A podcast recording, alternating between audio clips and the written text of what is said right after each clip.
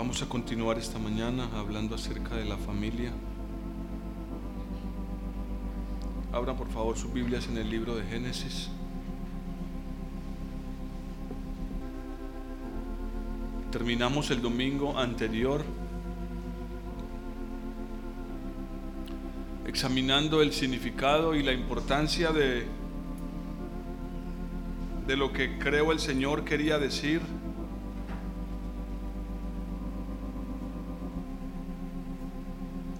Cuando nos deja escrito,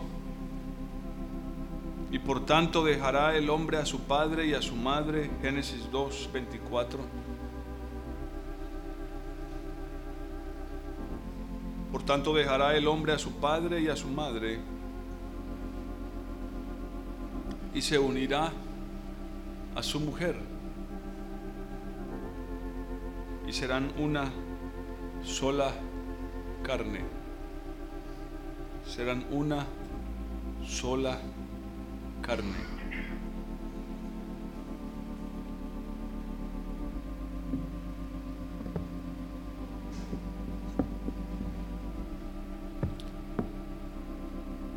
Y aunque quisiera entrar en detalles, pero no puedo, necesito resaltar este punto.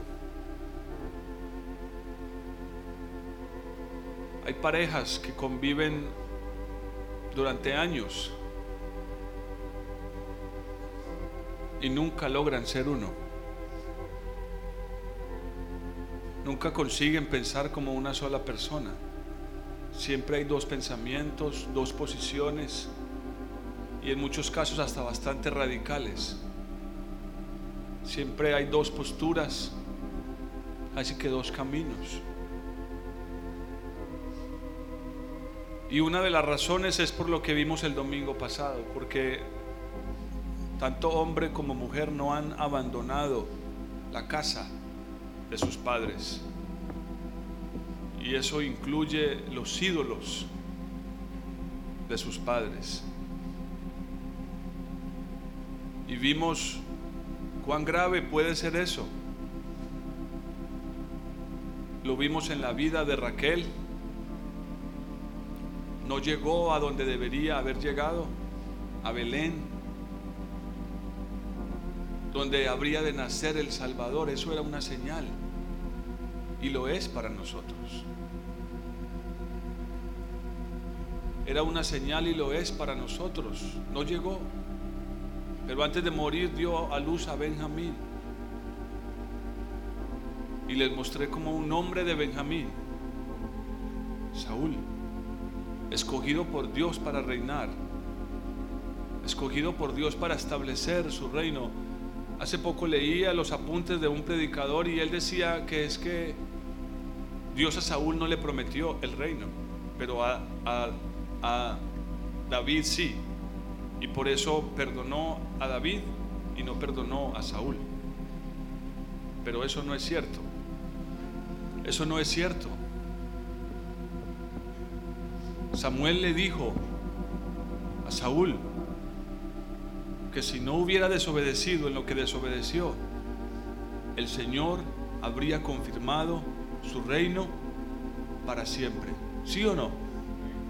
No, no, no fue que como Dios le prometió a David el reino y que ahí se sentaría siempre un, uno de sus hijos, entonces pues David la embarró y Dios tuvo que perdonarlo porque ya le había prometido algo.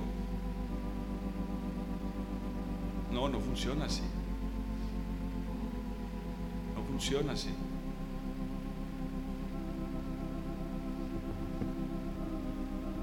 No, ese es el corazón de Dios.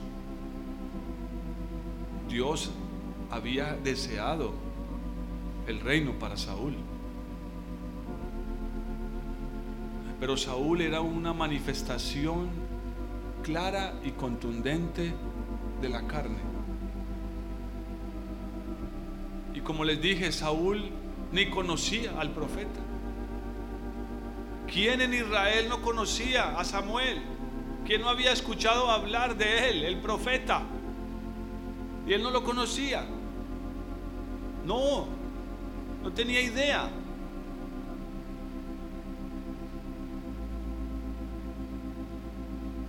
Muchas parejas viven, y esta es la palabra que más identifica lo que quiero decirles, viven agarrados porque cada uno no ha abandonado la casa de su padre y no quieren vivir conforme a las escrituras, no quieren establecer en sus vidas el camino de Dios para ellos. Pero también luego dice, y se unirá a su mujer y serán una sola carne. Esa palabra unirá tiene el concepto de intimidad. Tiene el concepto de intimidad entre un hombre y una mujer casados. Y esto es tan profundo que solamente voy a mencionar una cosa. Esto es demasiado profundo. Algunos no han podido entenderlo, pero esto es muy profundo. Y es donde Satanás más ataca, en esa unión entre un hombre casado y, una mujer. Es tan profundo que la escritura dice que si un hombre, si un hombre se une a una ramera, uno es con ella. Uno es con ella. ¿Cuánto más si un hombre casado se une a su esposa? El que tiene oídos que oiga. Porque lo primero que Satanás ataca en una pareja cuando hay problemas es esa área. No permite que se unen. No permite que se unan.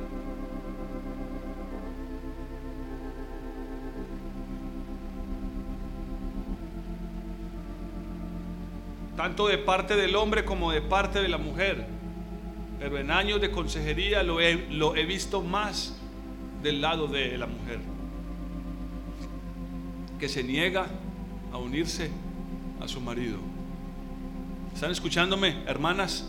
A ver, quiero ver sus rostros.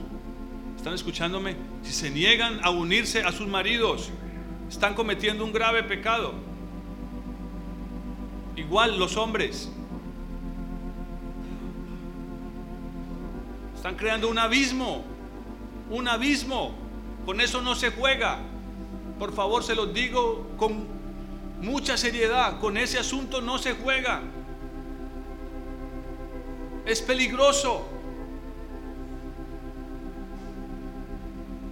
Porque Dios lo dejó como un mandato. Se unirá a su mujer y ella a él. Es un mandato de Dios. No hacerlo es desobedecer a Dios. Es caer en pecado. ¿Están escuchándome?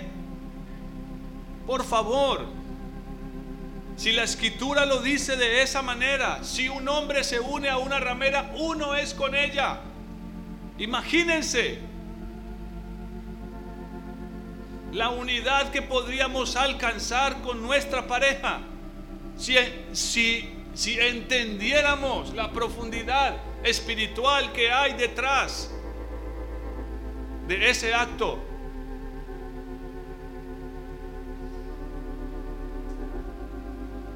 Por eso es que muchos ya están destruidos y no lo saben. Y todo parte por una razón, el egoísmo que hay en nuestros corazones.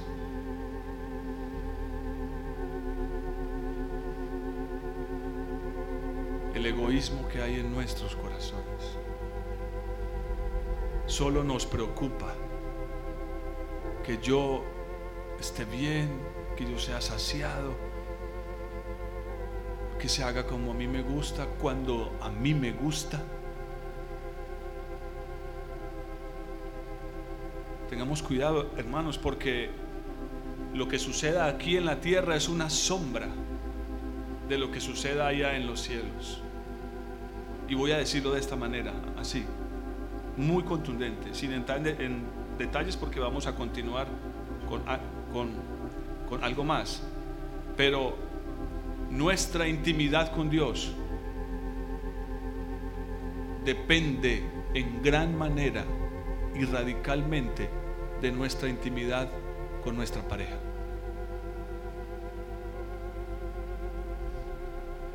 Porque lo natural es una sombra de lo espiritual. Tu, tu intimidad con Dios depende de tu intimidad con tu pareja. Dios lo diseñó de esa manera. Ah, hermano, ¿y si no estoy casado?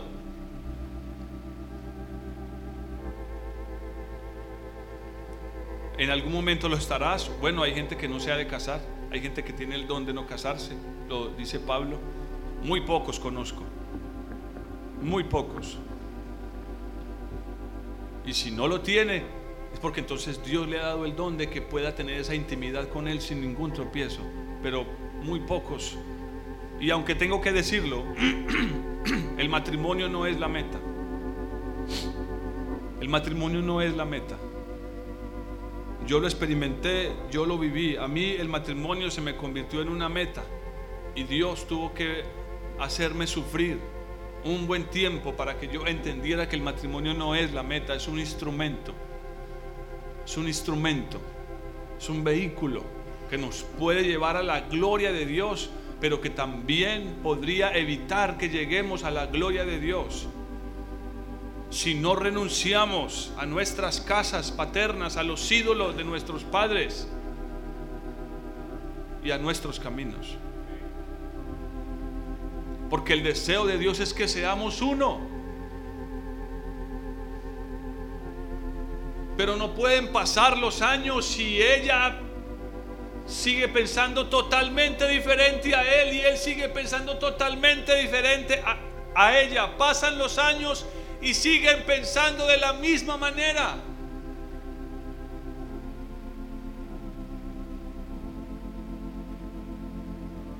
Y de eso voy a, hablar hoy.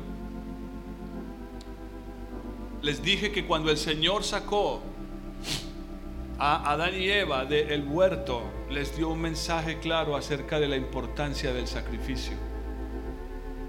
Pero ese sacrificio estaba enmarcado en algo que Cristo manifestaría siglos más adelante. Cristo les manifestaría más adelante algo que cambiaría radicalmente nuestras vidas y las ha cambiado. Pero hasta ese momento ellos no lo comprendían. Y cuando uno lee la escritura, uno se da cuenta que está dividida en dos partes, antiguo y Nuevo Testamento. Y muchos así lo comprenden, que cuando se habla de el antiguo se está hablando acerca de la ley y cuando se habla del nuevo se está hablando acerca de la gracia. Amén. ¿Sí lo entienden así? Es una manera de dividir la escritura. El Antiguo Testamento habla acerca de la ley, el Nuevo Testamento habla acerca de la gracia. Pero escuchen esto, Dios desde el mismo momento en que sacó a Adán y Eva del huerto, les manifestó su gracia. Porque ese sacrificio, ese sacrificio de Dios es una revelación de su gracia. Y lo dice, solo voy a leer, no vayan ahí.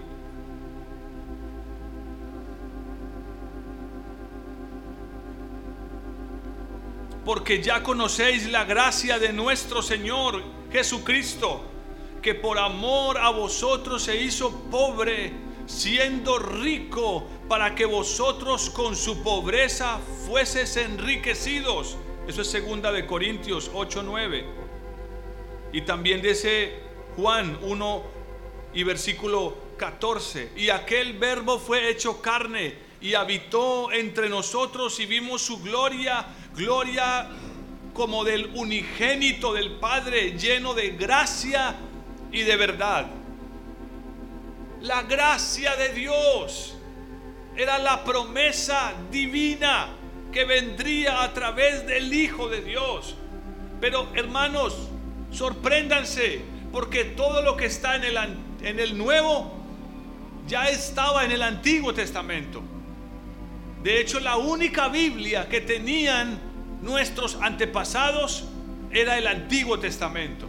La única Biblia que Jesús conoció fue el Antiguo Testamento, desde Génesis muy seguramente hasta Malaquías. Algunos dicen que no había Malaquías y algunos libros, pero es casi seguro que tenían todo el Antiguo Testamento en sus manos. ¿De dónde sacó Jesús la doctrina de la gracia?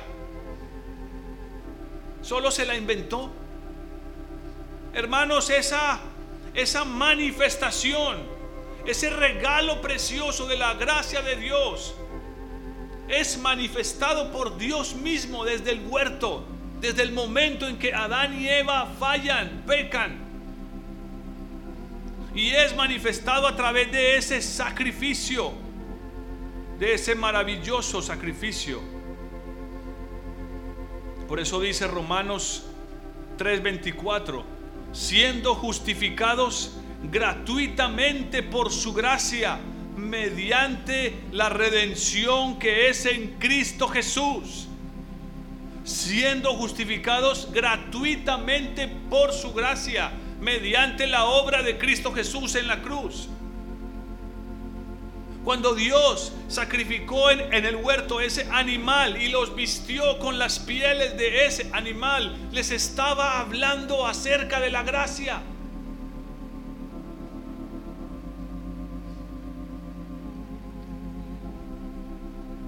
Y escuchen todo sacrificio en la escritura, desde el primero, ese del huerto, el segundo de Caín y Abel, etcétera, etcétera, está relacionado directamente con la gracia de Dios. Vayamos a Génesis capítulo 6.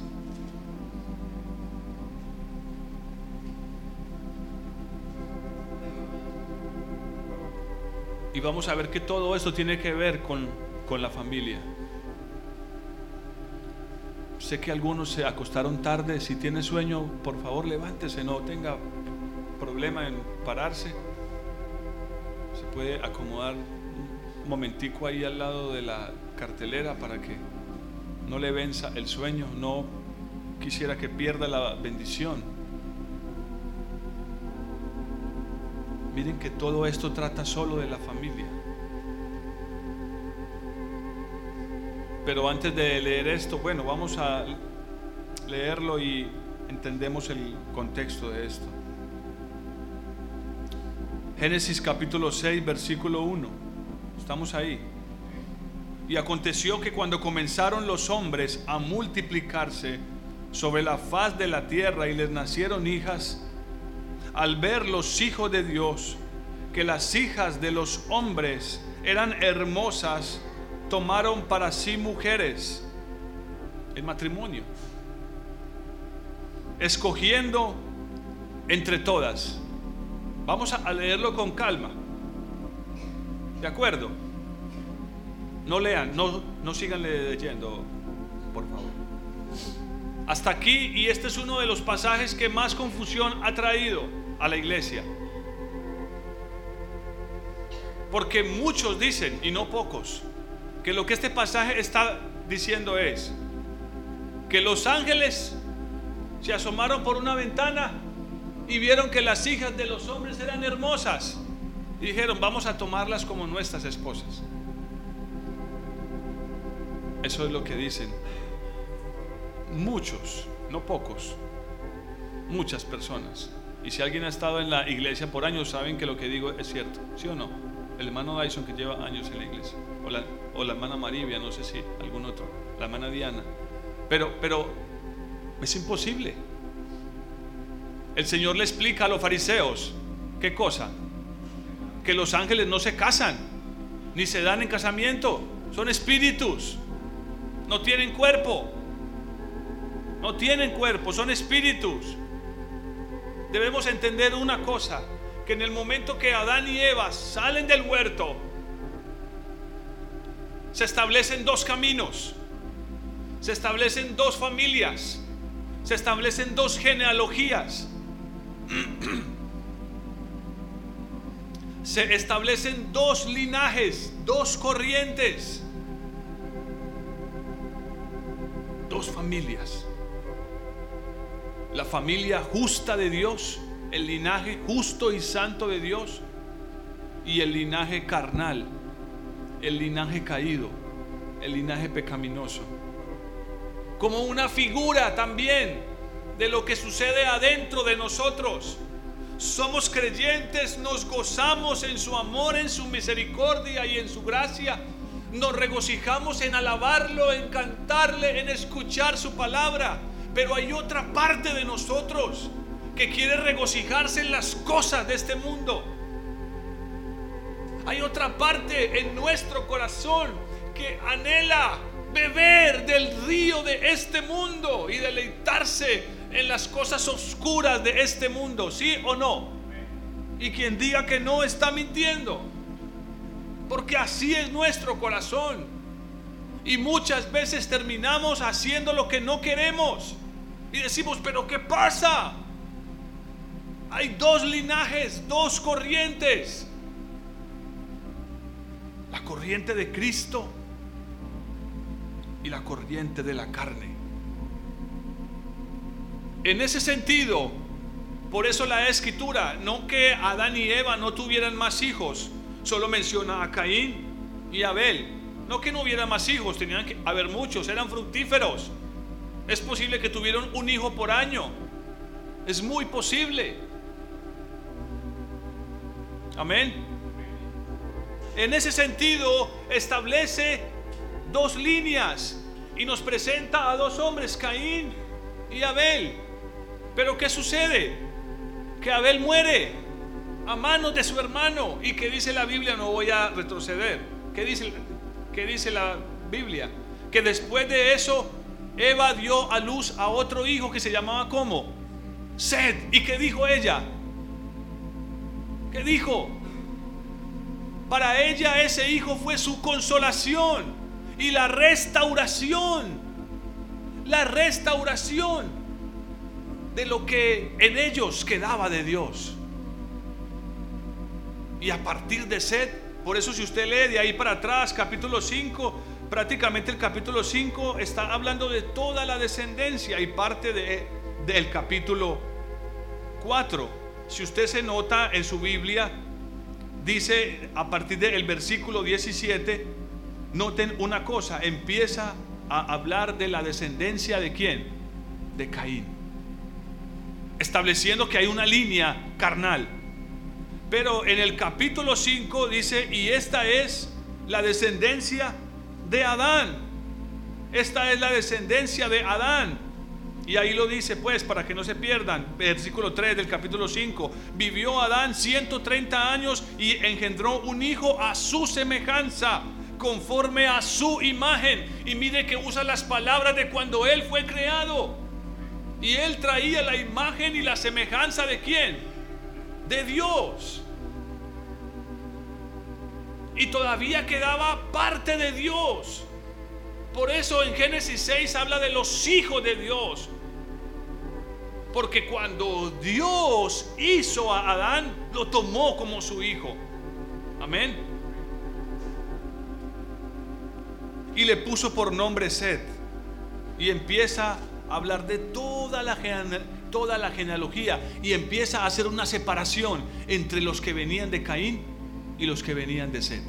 Amén. Para que no se confunda nadie, ah, esto está hablando de ángeles o que bajaron y tomaron a las hijas de los hombres. No, no está hablando de eso, eso es fábula, no es posible. Eso es una mezcla de cristianismo con la mitología griega. La mitología griega sí dice que los hijos, eh, perdón, los dioses bajaron y se casaron con las mujeres. Entonces que habían semidioses, pero eso es basura es basura.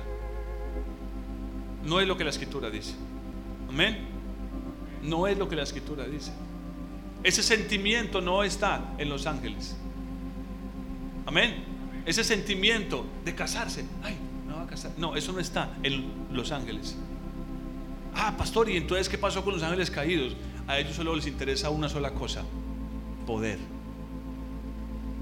Gobernar. Autoridad. A ellos no les interesa otra cosa. Otro cuento son los demonios, pero no vamos a, hablar eh, ahora de eso. Otra historia son los demonios, que no son igual que los ángeles caídos. Que eso quede claro. Demonios es, una cosa y ángeles caídos es otra. Pero hasta Génesis 6, hasta el comienzo de Génesis 6, está hablando de dos genealogías, de dos linajes. Y de repente, escuchen esto, es muy relevante.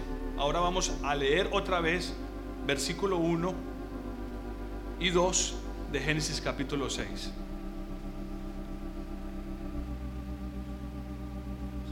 Si le surgen preguntas, anótelas. Si, si yo en algún momento, en mi limitada, ¿eh? en mi limitado entendimiento, puedo ayudarle a responderla, está bien. No las sé todas, sé que hay un montón de cosas que no entiendo, pero esto sí. Y es lo que quiero compartirles hoy. Es breve, hasta aquí solamente estoy eh, dando una introducción, abriendo un contexto para que lo comprendamos mejor. Ahora, con lo que ya acabamos de ver, leamos esto.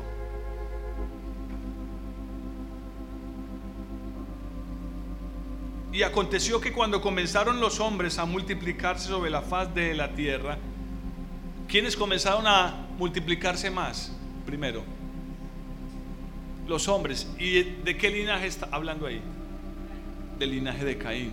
Si usted se devuelve otra vez, el primer linaje que menciona es el de Caín. ¿Saben por qué? Porque la carne prospera primero. Todo lo que es de la carne prospera primero.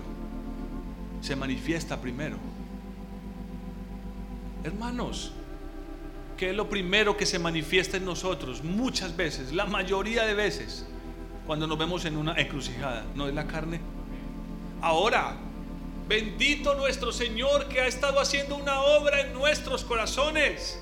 Y muchas veces lo que se manifiesta es su vida. Gloria a su nombre. Porque sí, Él nos está cambiando. Y podemos dar testimonio de ello. Ustedes lo han visto. Yo lo he visto, muchos me lo han contado, pastor, y, me pasó esto, pero me acordé del Señor y me acordé de su palabra y me quedé callado y dije, no voy a hacer eso. Se manifestó la vida de Cristo, aleluya. Pero casi siempre lo primero que se manifiesta es la carne. Lo primero que crece es la carne. Lo primero que prospera es la carne.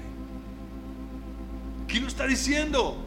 Y empezaron a multiplicarse los hombres y les nacieron hijas. Al ver los hijos de Dios, el otro linaje, al ver los hijos de Dios, que las hijas de los hombres eran hermosas, tomaron para sí mujeres, escogiendo, escogiendo ellos entre todas. E inmediatamente dice el versículo 3, miren qué tremendo es esto. Qué poderoso es esto. Qué importante es para Dios esta situación. ¿Qué dice el versículo 3? Entonces dijo Jehová, no contenderá mi espíritu con el hombre para siempre, porque ciertamente él es carne, pero vivirá 120 años. Y en ese momento Dios toma la decisión de destruir la tierra con un diluvio de destruir al hombre porque dice, ciertamente es carne y mi espíritu no va a contender. Y hermanos, esa palabra contender no habla de un pleito. Esa palabra contender en el hebreo, en un, la raíz de esa palabra quiere decir rogar, suplicar. Porque así es la carne. Está, sí hay una hay una contienda entre la carne y el Espíritu. Pablo lo explica en sus cartas como la de Gálatas. ¿Y de dónde lo sacó Pablo? Hay una contención, sí hay una batalla. Pero esa batalla, hermanos, esa batalla no se detiene ni a través de treguas, ni a través de negociaciones entre la carne y el espíritu, como está sucediendo ahora en Israel los gobernantes de Israel pretenden hacer una negociación con los palestinos. Eso en un sentido natural. Es el linaje de Dios, Israel, y la carne, los que vienen de Ismael. Que por cierto, no existe una nación palestina. Nunca ha habido en la historia una nación palestina. Son árabes. de muchas nacionalidades. Es más, alguien que estuvo ahí se sorprendió al ver la cantidad de idiomas diferentes que hablan los palestinos. Hablan un montón de idiomas. Pero si usted llega a Israel y se topa con los judíos, ellos solo hablan hebreo. Pero cuando se pasa para el lado palestino, hablan árabe, hablan turco, hablan medo, hablan un montón de cosas. Porque no existe una nación palestina, pero les menciono eso para que lo tengan claro. Los gobernantes israelitas eh, judíos piensan que puede haber una negociación. Y llevan años tratando de conciliar esas dos cosas. Y es imposible. Es imposible. Pablo lo dice. Por eso es que el Señor dice aquí, no, eso no es posible. Lo, la, la única solución es que la carne muera. Y es lo que Pablo nos dice en Gálatas. Y lamentablemente es la única solución allá, en ese pedacito llamado Medio Oriente. Es la única solución. Que uno de los dos desaparezca. Y ya, hermanos, si no lo sabían, Estados Unidos ha negociado el tratado nuclear con Irán. Le ha dado vía libre a Irán para que empiece su programa atómico. Es cuestión de meses, de años, pero no muchos. Años sí, pero no muchos, de que Irán tenga lista una bomba atómica. Y si la hacen, ellos la van a usar. Porque a ellos no les pesa, no tienen vergüenza, ni miedo, ni temor de salir a decir, vamos a borrar a Israel de la faz de la tierra. Lo han dicho una y otra vez. En prensa, noticieros, en conferencias, lo han dicho hasta en la ONU. Y nadie ha dicho nada. Si hay una batalla, si hay una guerra. Pero la única manera de vencer esa carne es a través del Espíritu. Ese diluvio de aguas que el Señor trajo es una simbología de lo que es su palabra y de lo que es su espíritu. Amén. Pero quiero regresar a lo que quiero que veamos. ¿En qué momento el Señor toma la decisión de acabar con esto? ¿En qué momento? En el momento que los hijos de Dios empezaron a emparentarse con las hijas de los hombres.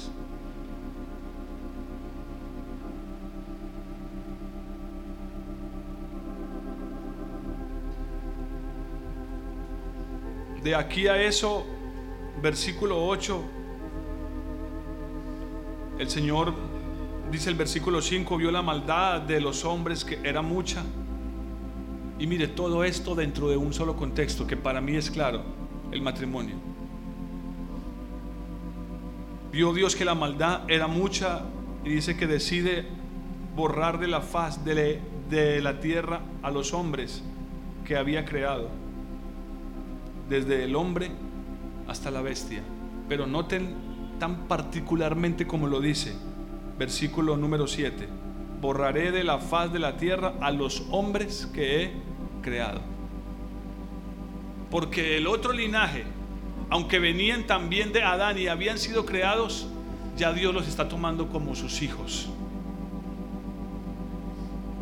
Venían a partir de Sed, cuando Adán dice, este es a imagen y semejanza mía.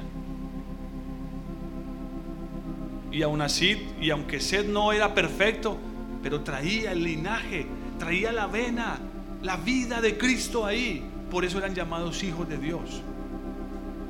Hijos de Dios. Pero es tan tremendo esto que ustedes ya saben la historia. Que solamente eran ocho personas. Solamente eran ocho personas y era una familia. Noé y su familia. Hermanos, solo eran ocho personas. ¿Cuántas personas podrían haber en esta tierra en este momento?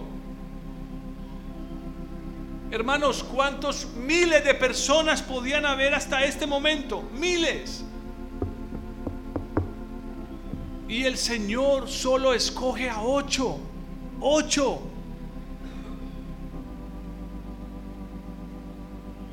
Por eso Pedro se angustia y le pregunta al Señor, Señor, los que se salvan son pocos. ¿Saben qué es lo triste de esto? Que la mayoría de cristianos damos por firmado y sellado y empacado de que ya somos salvos. Y lo único que hace ese pensamiento es conseguir que, como la escritura dice, descuidemos una salvación tan grande. Ya como que está firmado y sellado, soy salvo. De hecho, hay iglesias donde se predica que si usted es salvo, ya no puede perder la salvación. Eso es falso. Si usted en algún momento escuchó eso o conoce a otro cristiano que le dijo eso, déjeme decirle que él le dijo una mentira. Eso es basura, es una mentira, es una herejía. Hebreos capítulo 6 dice que la salvación sí se puede perder. Que si usted y yo descuidamos nuestra salvación, podemos perderla. Pero ¿a dónde quiero llegar con todo esto? Que esta familia que se salva, se salva por una razón. Ah, porque venían de la descendencia de C vamos a decirlo a nuestro contexto, eran cristianos. No, aquí hay un punto de quiebre, aquí hay algo que es el centro de lo que quiero de, lo que quiero que veamos hoy. Capítulo 6, versículo 8. Capítulo 6, versículo 8. ¿Qué dice? Es la primera vez que la palabra aparece en la Biblia, pero Noé halló gracia ante los ojos de Dios. Noé halló gracia ante los ojos de Dios. Lo primero que Noé hace cuando se baja del arca, después de haber estado ahí encerrado un largo tiempo, es ofrecer a Dios un altar este hombre Noé era un hombre que levantaba altares, era un hombre que había entendido el propósito del sacrificio. Y eso es lo que hizo que este hombre recibiera gracia.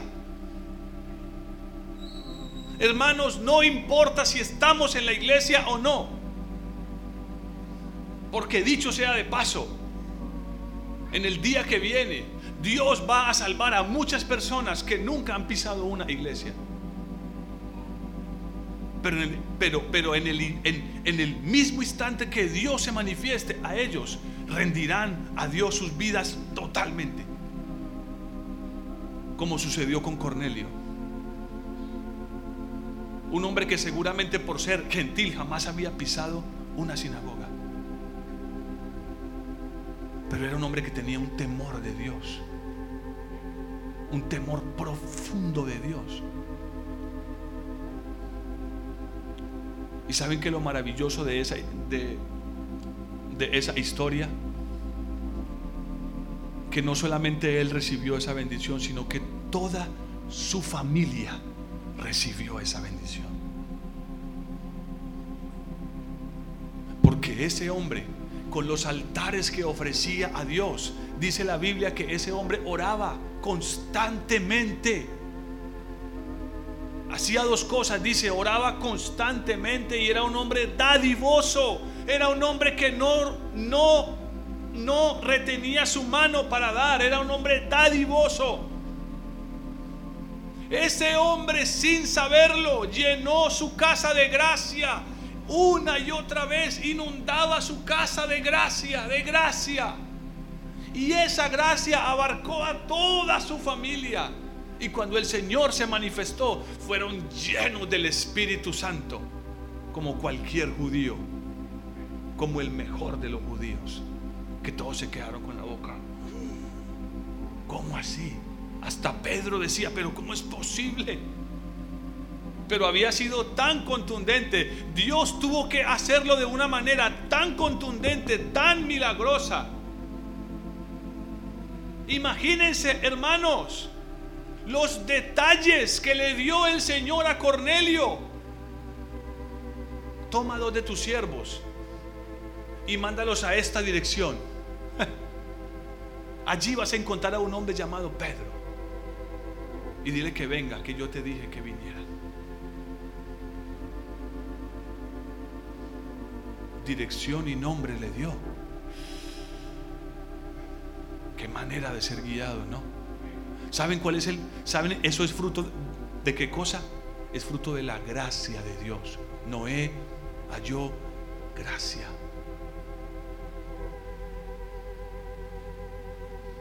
Por si no lo recuerdan, con esto comenzamos este mensaje. Yo comencé este mensaje hace ya un mesecito, creo, hablando de Noé. Y de lo más importante en una familia, la gracia de Dios. Hermanos, ni usted ni yo vamos a alcanzar lo que Dios tiene para nosotros si no estamos hallando gracia.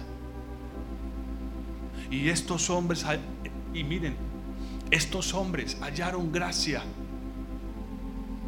porque eran hombres que habían entendido la importancia del sacrificio en todos sus aspectos.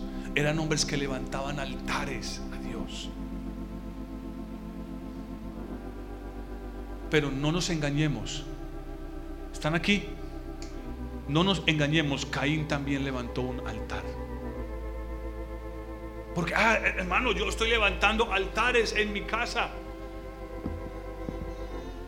Yo sí estoy levantando altares en mi casa. Yo sí oro al Señor. Yo sí le canto. Yo sé que hay familias que no oran y no le cantan al Señor como les hemos enseñado todos los días, de ser posible mañana y tarde.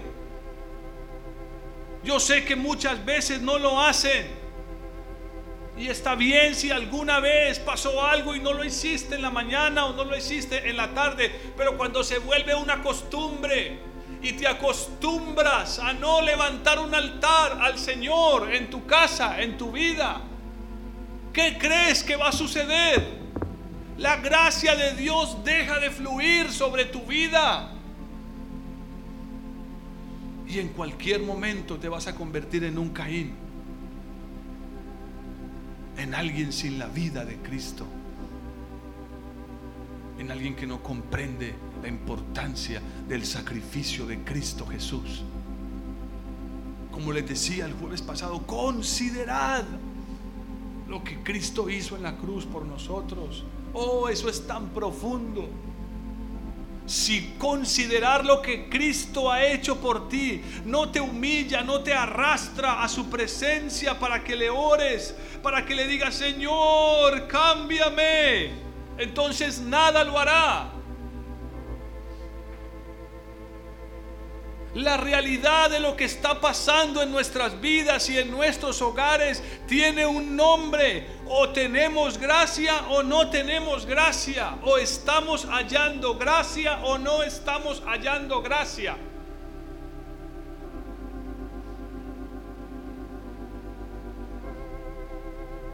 Y tengo que mencionar algo en este punto. Porque el capítulo 6 comienza con una razón y comienza diciendo, aquí hubo un, problema, que los padres del linaje justo permitieron que sus hijos se fijaran en las mujeres que no eran del linaje justo y permitieron que las tomaran como esposas.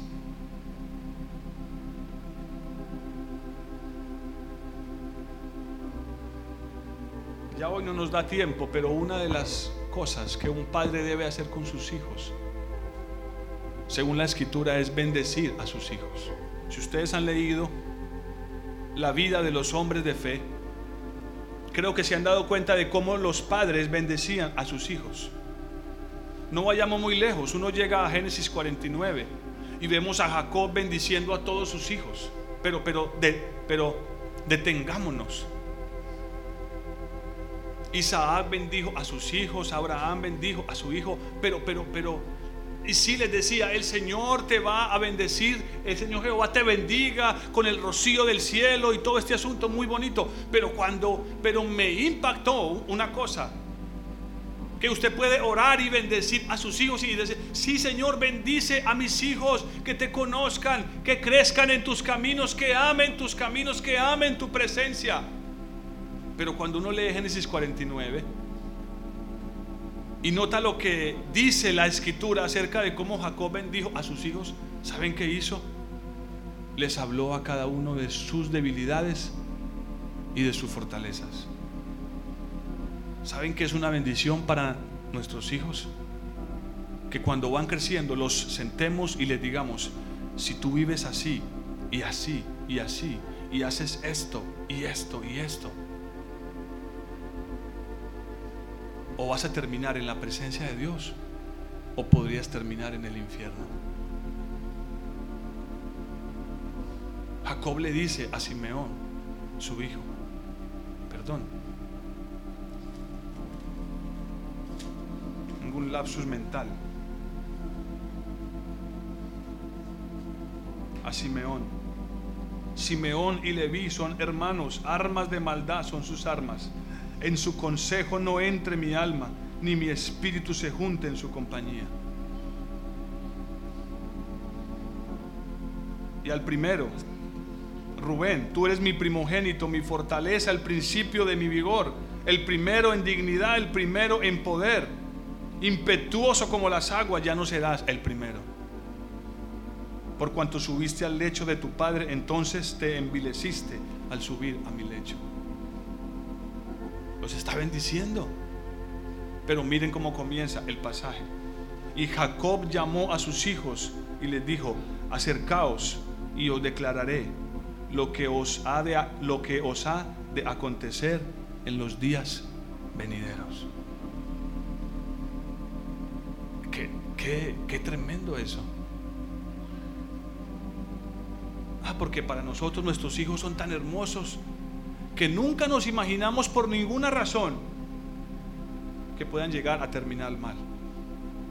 Pero hermanos, si la carne está en ellos, por favor, entendamos que cualquiera de nuestros hijos tiene el potencial de terminar mal.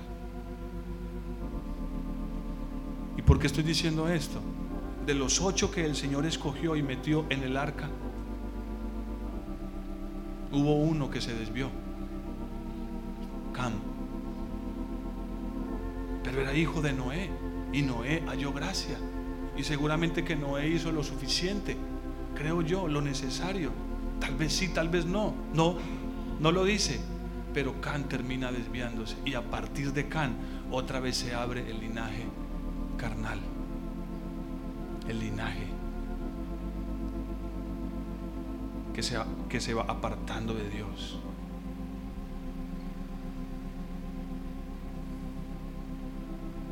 Lean Génesis 49 y vean lo que Jacob hace con sus hijos.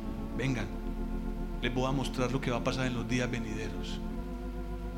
Si ustedes no tienen cuidado con sus debilidades. Y también les habla de sus fortalezas. Cuando habla de Judá, le dice, Judá, cetro de justicia. Qué lindo. Pero muchos padres no están dándose cuenta de lo que está pasando con sus hijos.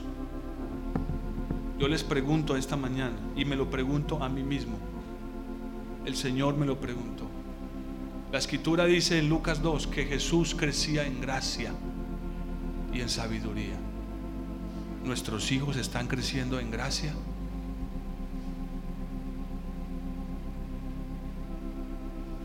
¿O solamente me voy a preocupar porque ya está más alto, más? Eso es lo que nos preocupa. Si está alto, bajito, gordo, flaco, pálido, ¿Están creciendo en gracia? Miren, es la gracia en el día que viene para nosotros y para nuestros hijos. Lo único que importará es si tienen o no tienen gracia.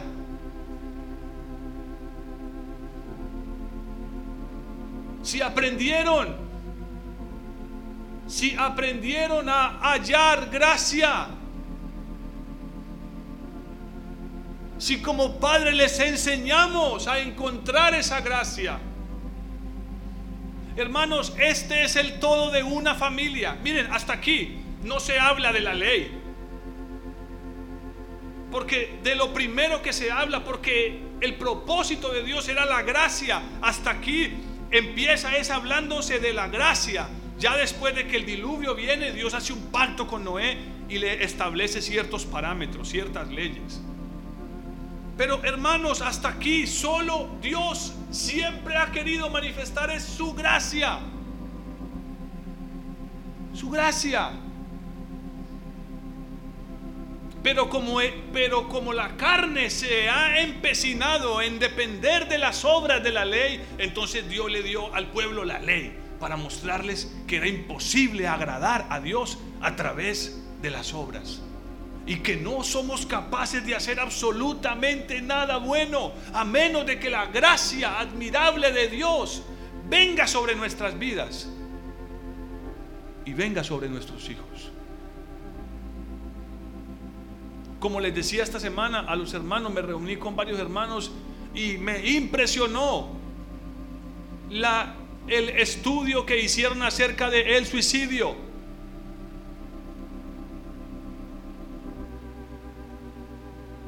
Y me interesé por eso porque hay alguien a quien aprecio y no, figúrate que vamos a poner a nuestro hijo a que estudie en la universidad y es una carrera que dura como 10 años. Y acaban de hacer un estudio sobre el suicidio, sobre las personas que más se quitan la, eh, vida hoy en, en Colombia y el mundo. Y resulta que están entre los 16, 17 años, 23, 24 y 25 años, o sea, son jóvenes. El mayor porcentaje de, suicidios está entre jóvenes, pero está entre jóvenes que estudian en las universidades, jóvenes universitarios. Ahora, por favor, ¿qué estoy diciendo? Que nuestros hijos no podían estar algún día en una, en una, en una universidad yo tengo que ser muy sincero. Tiene que ser que Dios me diga una palabra muy clara, pero totalmente clara, pero yo no veo a mis hijos metidos en una universidad. A menos de que Dios me hable. Y, desde ya quiero preocuparme por eso, porque ¿cuál es el afán de muchos padres hoy? Quieren que sus hijos sean profesionales.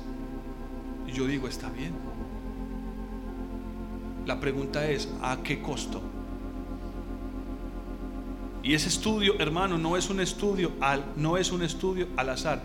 El mayor porcentaje de personas que se suicidan son jóvenes, entre los 16, 17 años hasta los 23, 25 y son jóvenes universitarios en su mayoría. En su mayoría. Rara vez se dice, por allá el campesinito, hijo de don Pedrito, el lechero, se quitó la vida y se colgó de un árbol. Usted que vivió, hermano Sergio, años en el campo, ¿alguna vez escuchó que alguien se quitara por ahí la vida? Era una cosa que... Pero se ha vuelto un mal, un mal que está, hermanos, consumiendo a la sociedad, el suicidio. Y me impactó muchísimo que sean jóvenes y jóvenes que están en edad universitaria. No antes ni después. Yo no sé si mis hijos van a ser médicos, ingenieros o si los suyos van a ser arquitectos, pilotos. Todos sueñan con ser piloto. ¿Quién no quiso ser piloto? Pero yo le pregunto esta mañana, ¿Sus hijos están creciendo en gracia?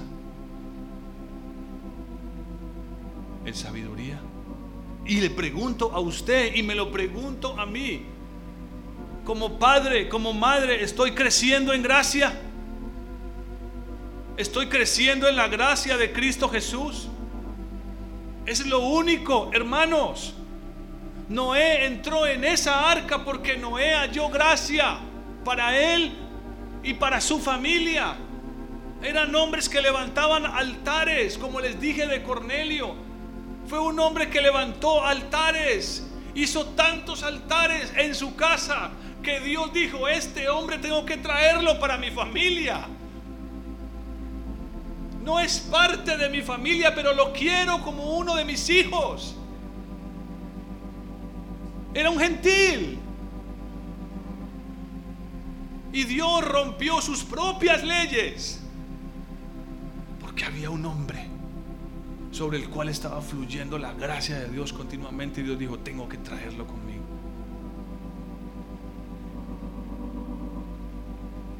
Como con Enoch. Era un hombre que recibía tanta gracia de Dios. Que Dios dijo, no, no, no, no, no, ya no soporto más.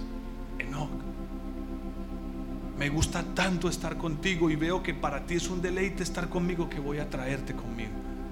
Y dice que lo tomó y se lo llevó. Ni siquiera esperó que muriera. No esperó que muriera, se lo llevó. No son fábulas, hermanos, así es nuestro Dios. Tus hijos están hallando gracia muy bien, preocúpate si crecen, si sus dientecitos están sanos, pero, pero, pero, pero por favor, y ya se nos acabó el tiempo. Pero cuando Dios le dice a Noé que construya el arca, ¿saben que le estaba, entre comillas, le estaba hablando acerca de su familia? Una de las cosas que Dios le dijo a Noé que hiciera con el arca es que tenía que calafatearla por dentro y por fuera.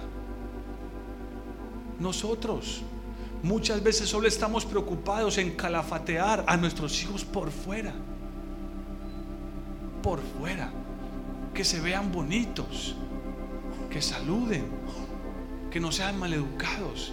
Siéntate bien. Todo eso está bien. Todo eso tenemos que hacerlo. Pero ¿y qué hay de lo que está pasando por dentro en sus corazones? te has sentado con tu hijo a decirle, hijo, si caminas en ese camino de ira, de rebeldía, de mal carácter, tu vida será destruida. Yo leí ese pasaje de Génesis, como le dice Jacob a sus dos hijos, Simeón y Leví, mi alma no entra en su consejo.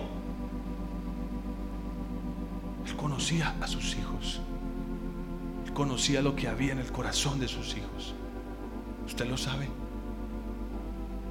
Muy seguramente no lo sabemos porque tampoco sabemos lo que hay en nuestro corazón.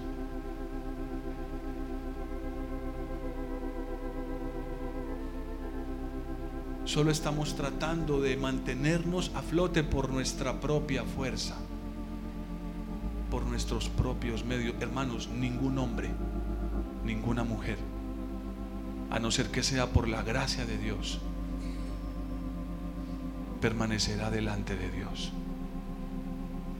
y conservará su salvación a menos de que sea por la gracia de Dios. Hermano, estamos recibiendo gracia. ¿Estás alcanzando la gracia de Dios en tu casa? ¿Estás levantando altares para que la gracia de Dios fluya sobre tu vida? Empecé este mensaje diciéndoles eso. El todo de una familia es la gracia de Dios. La gracia de Dios. Y sí, hermanos, el Señor me lo preguntó y tengo que preguntárselos a ustedes. ¿Están nuestros hijos creciendo en gracia delante de Dios?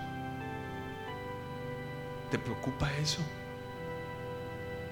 Debería preocuparte más que si hacen sus tareas que si aprendieron matemáticas y, español, si sacaron buena nota en sus exámenes. Debería ser capaz de sacar lo que hay en sus corazones y mostrárselos y decirles, hijo, esto es lo que va a pasar en el, futuro si no buscas la gracia de Dios.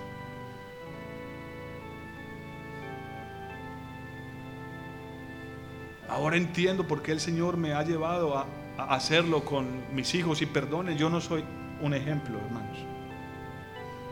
No, yo quisiera, pero sé que no soy un ejemplo. Pero yo lo he hecho con mis hijos y a veces he sentido, ah, de pronto fui duro y a veces mi esposa hasta me ha dicho, fuiste duro.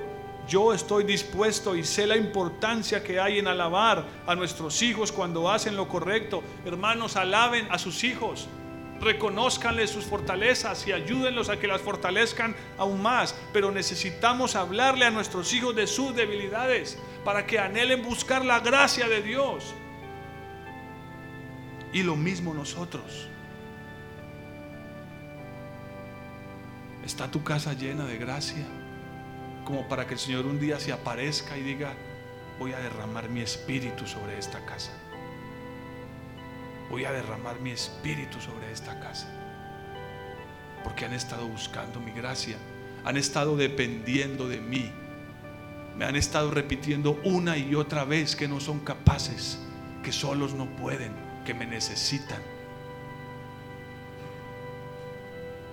Voy a derramarles mi gracia.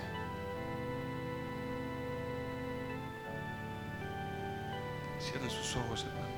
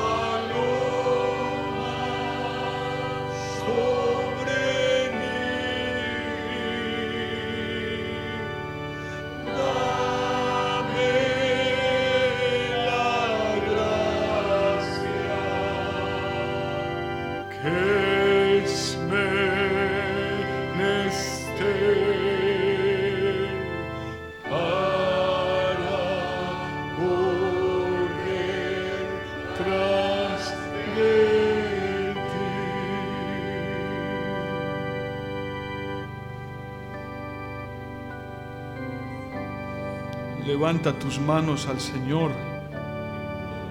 Como alguien que suplica ayuda, como alguien que se encuentra en un lugar muy bajo. Y levanta sus manos suplicando ayuda. Dame de tu gracia, te necesito, te necesito. Necesitamos tu gracia. Tu gracia.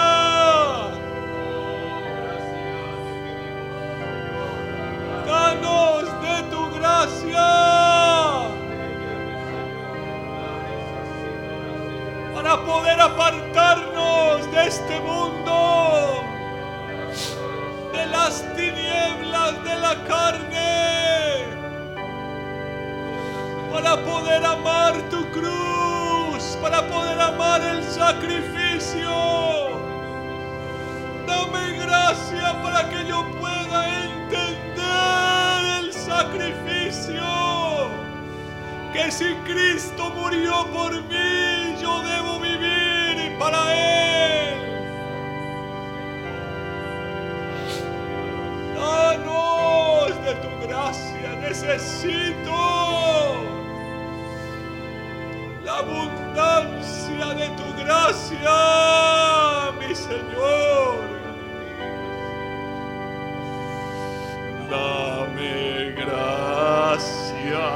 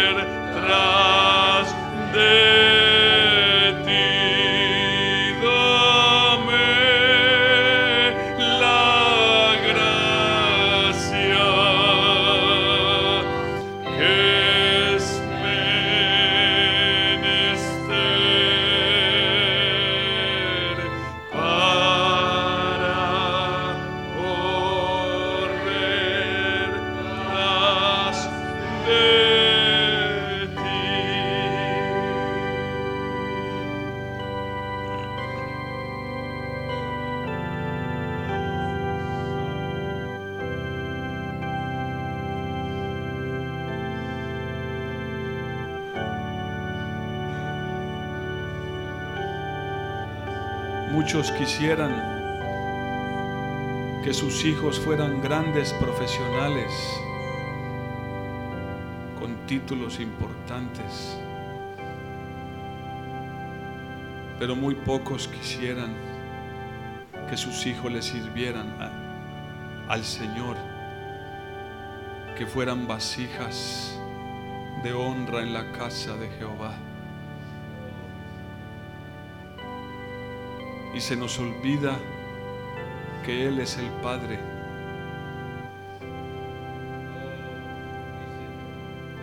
Y que los que hoy llamamos nuestros hijos nos han sido prestados para que los tengamos en nuestra casa, les enseñemos el camino de Dios, les instruyamos, les disciplinemos, pero que en un día se irán de la casa y tendrán que depender de un solo Padre.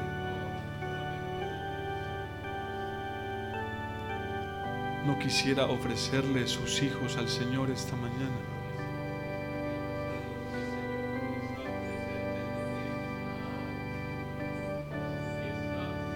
No quisiera renunciar a su voluntad, a lo que usted quiere para sus hijos y más bien entregarlo delante del Señor. Y si no tiene hijos, los tendrá. Seguro que los tendrá. Y no porque no los tenga hoy no puede orar por ellos. No hacerlo sería una falta de visión. No importa si le parece que es tarde para ofrecer a sus hijos, no lo es. No lo es. No es tarde. No lo es, ofrézcale sus hijos al Señor. Para que sean lo que Él quiera que sean. Para que hallen la gracia que necesitan. Para conocerlo a Él y para conocer las debilidades de su corazón.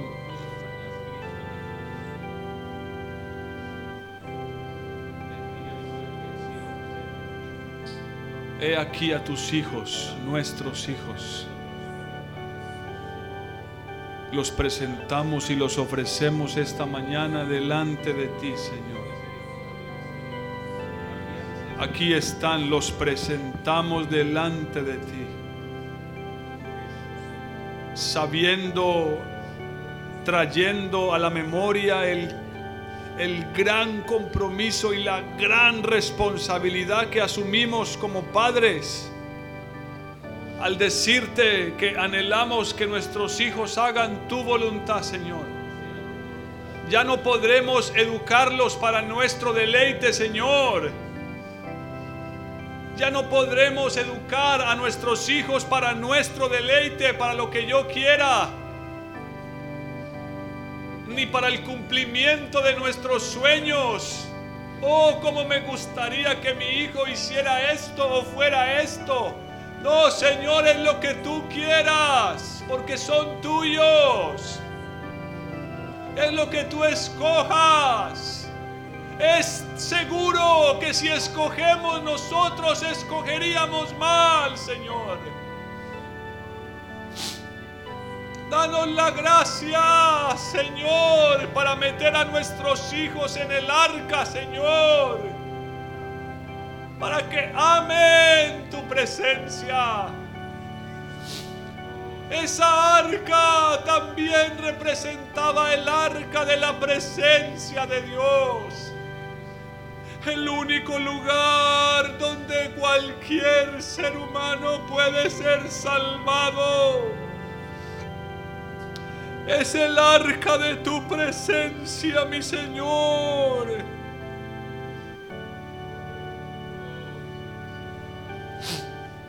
Por sobre todas las cosas, que nuestros hijos e hijas sean sacerdotes del Dios Altísimo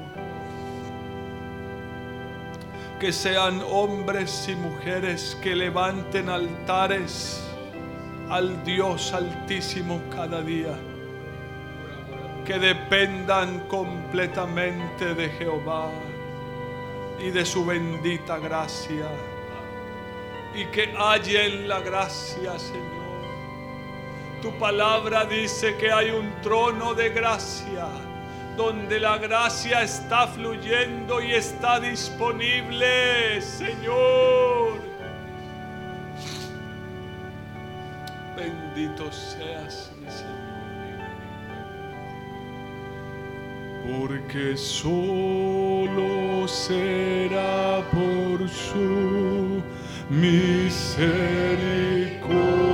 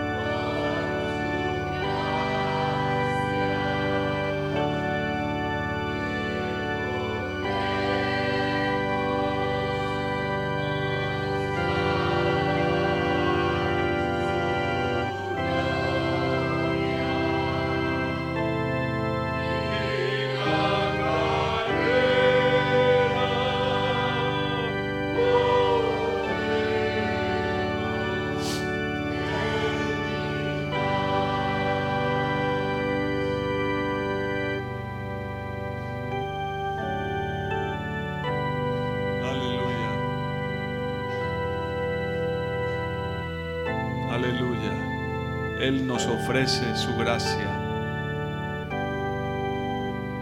Él nos ofrece su gracia. Aleluya. Y está disponible para cualquiera de nosotros. No tendremos excusa. No habrá excusa. No habrá excusa. La excusa es el fruto de los negligentes. No habrá excusa, porque su gracia está disponible. Aleluya. Gracias Señor. Gracias Cristo Jesús. Gracias Cristo Jesús.